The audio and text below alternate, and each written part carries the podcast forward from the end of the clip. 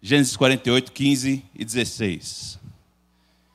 E abençoou a José, dizendo: O Deus em cuja, em cuja presença andaram meus pais, Abraão e Isaque. O Deus que me sustentou durante a minha vida até este dia. O anjo que me tem livrado de todo mal, abençoe estes rapazes. Seja neles chamado o meu nome e o nome de meus pais, Abraão e Isaque, e cresçam em multidão no meio da terra. Senhor, abençoe nosso tempo aqui e fala aos nossos corações a, nosso, a nossa súplica e nosso desejo no nome santo de Jesus. Amém. Você pode se assentar.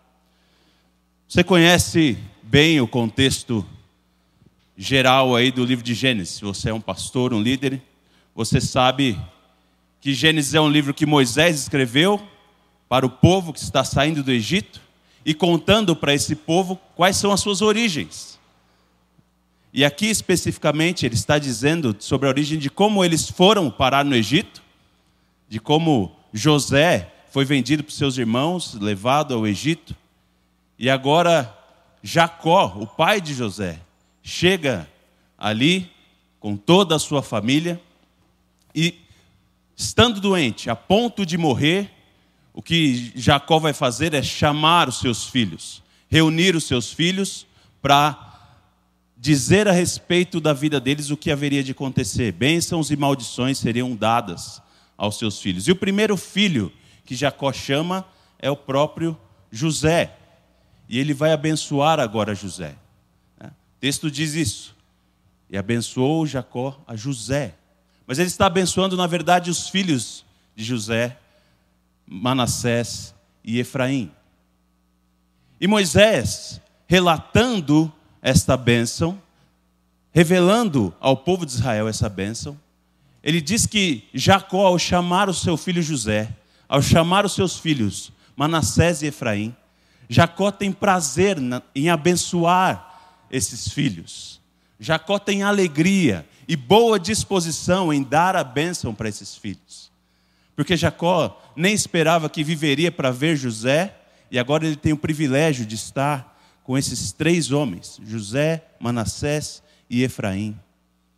E Jacó, então, abençoando os seus filhos, quando Jacó vai abençoar José, o foco da bênção de Jacó é o cuidado da aliança de Deus a aliança do Senhor. Pastor Cleiton acabou de pregar aqui sobre a vida de Abraão e sobre a aliança que Deus fez com Abraão.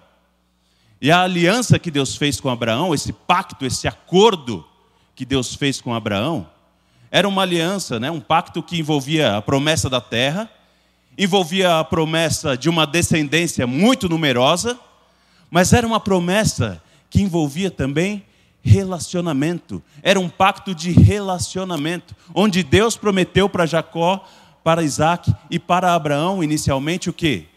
Eu vou ser o seu Deus e o Deus da tua descendência. A tua descendência será o meu povo. Era um pacto de relacionamento. E que Jacó vai lembrar agora esse relacionamento e esse pacto ao abençoar os seus filhos. E ele vai lembrar justamente isso focalizando na aliança que Deus fez com Abraão. Jacó vai lembrar do cuidado passado, Jacó vai confessar o cuidado presente, e Jacó vai se alegrar no cuidado futuro. É isso que Jacó está fazendo. Jacó, ao abençoar os filhos de José, ele se lembra do cuidado passado. Olha o que ele diz: O Deus em cuja presença os meus pais andaram os meus pais andaram na presença de Deus e Deus cuidou deles.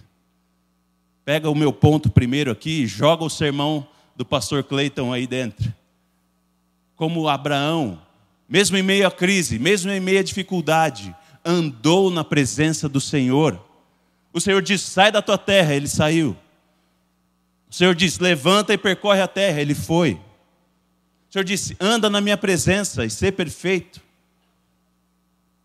O Senhor disse a Abraão: toma o teu filho e vai-te à terra de Moriá. E ele foi. E agora, Jacó está lembrando justamente isso, esse cuidado que Deus revelou ter com seu servo Abraão, porque Deus tinha aliança com Abraão, uma aliança de relacionamento. Jacó lembra também agora e confessa o cuidado de Deus no presente, ou seja, o cuidado de Deus com sua própria vida. E isso aqui é muito interessante, irmãos. Porque você conhece a história de Jacó e você sabe que até o nome dele indica a personalidade dele. Jacó é suplantador. Jacó é quase um brasileiro, né? Cheio de jeitinhos para alcançar o que precisava. Jacó é o homem do esquema para alcançar os seus próprios desejos. Mas Deus quebra Jacó e transforma ele em Israel. E alguns intérpretes vão dizer que Israel não é, na verdade, aquele que é o lutador de Deus, mas é Deus luta. Esse é o significado de Israel. Deus é quem luta, Deus é quem faz a obra. E o que a gente vê na vida de Jacó é justamente isso. E ele reconhece isso no fim da sua vida, quando ele diz: Eu recebi sustento do Senhor durante toda a minha vida, até os dias de hoje. Deus tem cuidado de mim. No ventre da minha mãe, o Senhor já declarou que Ele haveria de me abençoar. E isso foi confirmado durante toda a minha vida. Na aliança que Ele fez comigo em Betel, onde Ele disse: Eu estou contigo, eu te guardarei, te farei voltar a essa terra. Eu não te desampararei até cumprir aquilo que te falei. Jacó está lembrando disso e confessando o cuidado do Senhor na sua vida. Quando ele estava lá nas mãos de Labão, o Senhor chama Jacó de novo e fala: Torna a tua terra, terra dos teus pais, e eu serei contigo. E ele faz isso. E finalmente, deixando Abraão, ele disse: Se não for o Deus de meu pai, de certo me despedirias de mãos vazias. Jacó recorda o cuidado de Deus. Ele recorda que Deus não somente o sustentou, mas o livrou do mal através do seu anjo, o seu mensageiro o anjo que me livrou do mal. Cuidado do Senhor na vida de Jacó. Cuidado do Senhor na vida de Jacó. Quando Jacó sai de Canaã, quando Jacó retorna a Canaã, nós vemos ali mensageiros do Senhor cuidando da vida dele. Quando Jacó está para sair também da casa de Labão, o anjo de Deus aparece a Labão e diz: Não faças a Jacó nem mal nem bem. O Senhor está cuidando de Jacó. E Jacó confessa e reconhece que na sua vida, mesmo através das dificuldades, o que ele tem é o sustento, o cuidado do Senhor, o livramento do Senhor. E com esse espírito, com essa disposição em seu coração, Jacó vai agora abençoar e desejar que estas mesmas coisas estejam sobre seus filhos, Manassés e Efraim. Esse é o desejo de Jacó. Deus, o mesmo Deus em cuja presença andaram os meus pais, o mesmo Deus que me sustentou todos os dias da minha vida, o mesmo Deus que me livrou do mal, abençoe estes rapazes esse mesmo Deus abençoe esses rapazes. Esse é o desejo de Jacó para os seus filhos. Ele se alegra na esperança de que a graça será derramada também sobre seus filhos. Isso é algo prazeroso para Jacó. Saber que seus filhos serão cuidados por Deus. E ele diz: Seja neles chamado o meu nome. Que interessante isso porque os filhos de José receberam nomes bem peculiares, não é? Manassés e Efraim. Manassés significa o quê? O Senhor me fez esquecer da casa de meu pai. E Efraim significa Deus me fez próspero na terra da minha aflição, ou seja, o Egito. Manassés e Efraim têm nomes que os ligam ao Egito. Mas Jacó diz: não, o nome de vocês e a vida de vocês não está ligada ao Egito. Vocês estão ligados ao Deus da aliança. O meu nome estará sobre vocês. E a bênção que nós recebemos, como povo de Deus, vocês vão receber também. O relacionamento, o pacto de relacionamento, o acordo de relacionamento que eu e meus pais tivemos estará sobre a vida de vocês também. Sejam vocês reconhecidos pelo meu nome. E finalmente, para selar essa vontade, né, esse desejo de ver os seus filhos sendo prósperos e abençoados, Jacó deseja que eles cresçam em multidão, que é o ponto mais significativo da promessa do Senhor, de que Abraão seria muito frutífero e a sua descendência seria numerosa como as estrelas do céu. Jacó se alegra em ver que seus filhos podem ser abençoados. Ele se alegra em abençoar os seus filhos. Alegria no cuidado futuro. Mas não se engane, Jacó não é um pai babão. Jacó não é um pai que aceita qualquer coisa para os seus filhos. Não, você vai ver no capítulo 49, quando ele começa a abençoar os outros filhos, e infelizmente ele não pode abençoar os seus três filhos mais velhos, porque eles eram pecadores muito costumazes, contumazes, perdão. E ele não pôde abençoar Rubem, Levi, Simeão da maneira que ele queria. Então uma coisa não anula a outra. Jacó não é um pai babão. Ele não pôde abençoar os seus filhos mais velhos, mas isso não anulou o desejo e o vigor, a alegria dele em abençoar José e seus filhos Efraim e Manassés. Olhando para esse texto, irmãos, olhando para essa bênção de Jacó, essa disposição do coração de Jacó, o que eu quero chamar a sua atenção nessa tarde e chamar você a ser encorajado, estimular você, é a abençoar novos líderes. Se dispõe a abençoar novos líderes. Tenha alegria em abençoar novos pastores, nova liderança. Meus irmãos, é muito fácil a gente atuar como pastor, ter uma aparência pastoral, sem ser pastor. Mas há um tipo de serviço cristão e ministerial que não dá para a gente enganar. E treinar, abençoar novos líderes é um deles. E o apóstolo Paulo nos ensina isso. Ele deixou Tito em Creta dizendo: Olha, eu deixei você aí para constituir presbíteros. Ele deixou Timóteo em Éfeso e disse: Constitui aí presbíteros e ensina aquilo que eu te ensinei, você ensina aos outros homens para que eles ensinem outros homens.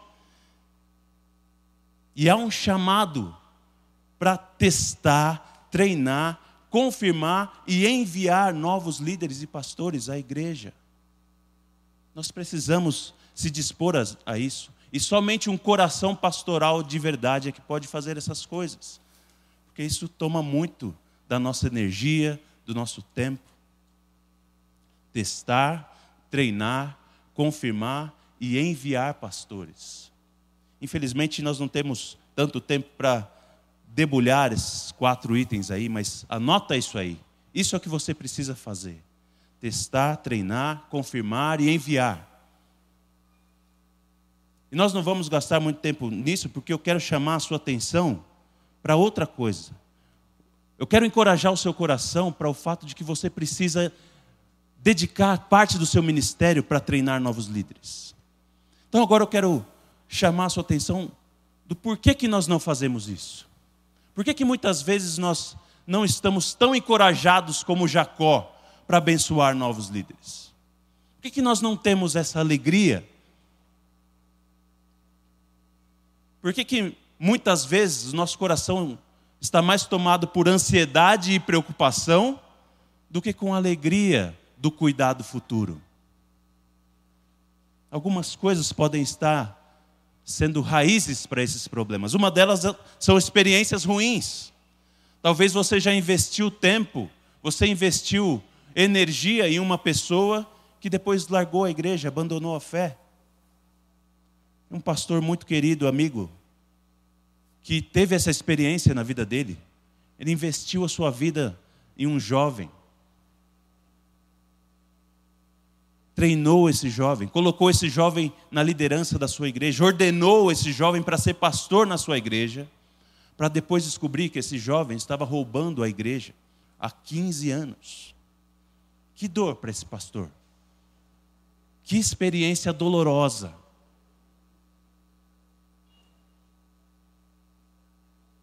Que experiência dolorosa. Experiências ruins podem tirar a sua alegria em treinar e abençoar novos líderes. Excesso de zelo, um preciosismo ao olhar para os jovens, pode tirar sua alegria no treinamento. De maneira nenhuma nós devemos diminuir os padrões que Deus mesmo estabeleceu para um líder. Mas nós não esperamos, ou nós não podemos esperar que eles cheguem já prontos, de jeito nenhum. Como disse, uma das suas funções é treinar, testar e treinar, testar e treinar. Por quê? Porque você vai vendo o que, que precisa ser refinado. Não espere que os líderes da sua igreja vão chegar prontos e maduros. é seu papel treinar ele. É seu papel ajudá-lo a crescer. É seu papel fazer isso. Se você esperar que os líderes já cheguem prontos para você, isso vai tirar sua alegria. Você vai ficar preocupado, vai ficar ansioso. Bom, não tem nenhum líder bom na minha igreja para me ajudar aqui. Será que não tem? Ou será que você está sendo muito precioso nas suas expectativas das características de um jovem? Eu costumo, sem, obviamente, tirar aquilo que Deus estabeleceu, então aqui, Deus estabeleceu isso aqui aí eu nivelo por baixo. Então eu faço o seguinte teste, quando eu estou pensando, conversando com um jovem sobre ministério, eu falo assim, bom, como eu era no, quando eu tinha a idade desse rapaz aí. Né? Com 20 anos, eu estava de tal jeito. Então, ó, isso aqui já está muito melhor do que eu estava quando eu tinha 20 anos. Né? Não tenha expectativas muito altas. E se você, com 20 anos, já era um líder fenomenal, lembre-se do próximo passo que a gente vai falar mas é, é Deus que faz essa obra. Não tenha expectativas muito altas. Treine, jovens. Não seja excessivamente zeloso sobre os novos líderes. Mas uma coisa também que nos perturba e nos deixa, nos deixa ansiosos é a ameaça que nós sentimos com novos líderes. E se você for sincero no seu coração, talvez você vá perceber que esse sentimento de ameaça é, na verdade, uma inveja. Né? Inveja. Ou medo de perder a sua posição. Quantas vezes, quantas histórias eu já ouvi de pastores que tiraram férias, aí ficou lá o seminarista no lugar dele. Quando ele voltou, a igreja toda elogiando o seminarista. Ah, pastor, mas esse menino é uma bênção. Que coisa boa tantos sermões bons que ele trouxe, ele alimentou a igreja tão bem, cuidou da gente muito bem nos dias que o senhor esteve fora. O que, que o pastor faz? Bota o seminarista na geladeira na hora. Rapaz, tu vai ficar aí até tu terminar o seminário e eu mandar você para uma igreja bem longe daqui. Porque aqui não vai dar para você não, rapaz. Não. Irmãos, a gente sabe. Ministério no Brasil são poucos que têm o privilégio, a graça de serem completamente uh, dedicados ao ministério integral? Quantos pastores estão lutando aí para fazer uma, uma renda com um trabalho extra ou pedindo que a sua esposa trabalhe para poder complementar a renda? Aí chega um seminaristazinho lá, espertão, que está ativo na leitura lá, o pastor fala, ah, não, tem que derrubar esse cara aqui, não ele vai tirar meu emprego. Mas isso não pode tirar a sua alegria, não deixe isso tirar a sua alegria. Coloque o seu coração no lugar de novo. E aí eu quero te dar o caminho para ajudar a fazer isso. É o caminho de Jacó. Para você ter alegria no cuidado futuro, você precisa, primeiro, confessar o cuidado presente. Confessar o cuidado presente. Reconheça que o seu ministério se mantém de pé pela misericórdia e graça do Senhor. É por isso que ele se mantém de pé. É Deus quem sustenta o ministério pastoral. Não tenha a ilusão de que o seu ministério é fruto de suas próprias mãos. E é tão comum nós vermos isso. Pastores que, uma falsa humildade, falam: Não, eu tenho sido fiel na pregação e por isso o meu ministério tem sido frutífero. Porque eu preservo em santidade, então meu ministério é frutífero. Meu irmão, isso é coisa básica. Ser fiel e se manter em santidade. E mesmo essas coisas básicas, elas são frutos da ação do Espírito Santo em nossas vidas. O Espírito o apóstolo Paulo deixa muito claro isso em Gálatas 3. Diz, vocês são tão insensatos que vocês acham que começando pelo Espírito vão se manter pela carne? Isso é estupidez, é insensatez, é loucura. O ministério pastoral se dá por causa da aliança e cuidado do Senhor, aliança de relacionamento que Deus faz conosco. Não é Ele que está cuidando do seu ministério. Você olha para o mundo e você vê assim, mas os dias são muito maus. O negócio está muito feio aí fora. Já ligou a televisão, já assistiu o jornal para ver como os dias são maus? E você quer que eu não fique ansioso, não fique preocupado? Exatamente isso que eu estou te pedindo, irmãos. Porque há uma confissão de cuidado no presente a ser feita. Olha aqui onde você está, numa terça-feira de carnaval. Olhe onde milhares de pessoas estiveram durante o carnaval aqui, e isso tem se repetido há 24 anos aqui. Isso aqui é graça do Senhor. Esse evento aqui acontecendo todos os anos em Campina Grande. Isso não é fruto do cuidado presente do Senhor em nossas vidas?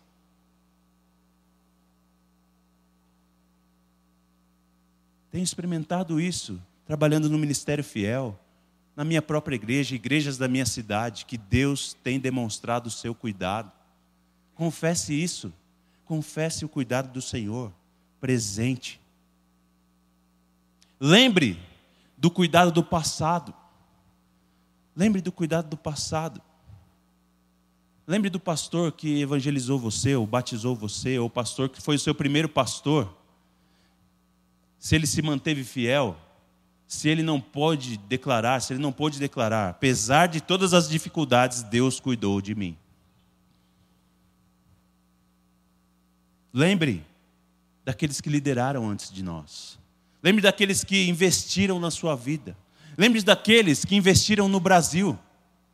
Quantos missionários? Pegue aí a, a biografia deles: Simonton, Wingren, Berg, Daniel Kidder, William Bagsby. Zacarias Taylor, Robert Calley. Qual é a sua tradição aí, a denominação que você está? Pegue a história dela, pegue a biografia daqueles que trouxeram para o Brasil e veja se Deus não cuidou da vida deles, não sustentou a vida deles e os livrou do mal. Veja se isso não é real na vida deles. Olhe para Martinho Lutero, aquele que nos une como pai da reforma, que ao fim da sua vida pôde dizer: Eu não fiz nada, a palavra fez tudo. Isso não é demonstração do cuidado de Deus no passado pelo seu povo? Tantos outros na história. Só você pegar um livro e ler, você vai ver o cuidado de Deus no passado. Vai se lembrar do cuidado de Deus. Então, confesse cuidado presente do Senhor. Lembre-se do cuidado de Deus no passado, mas acima de tudo, faça como Jacó e foque na aliança de Deus com o seu povo. Foque na aliança de Deus com o seu povo. Ao menos uma vez por mês, na sua igreja local, a ceia do Senhor é celebrada.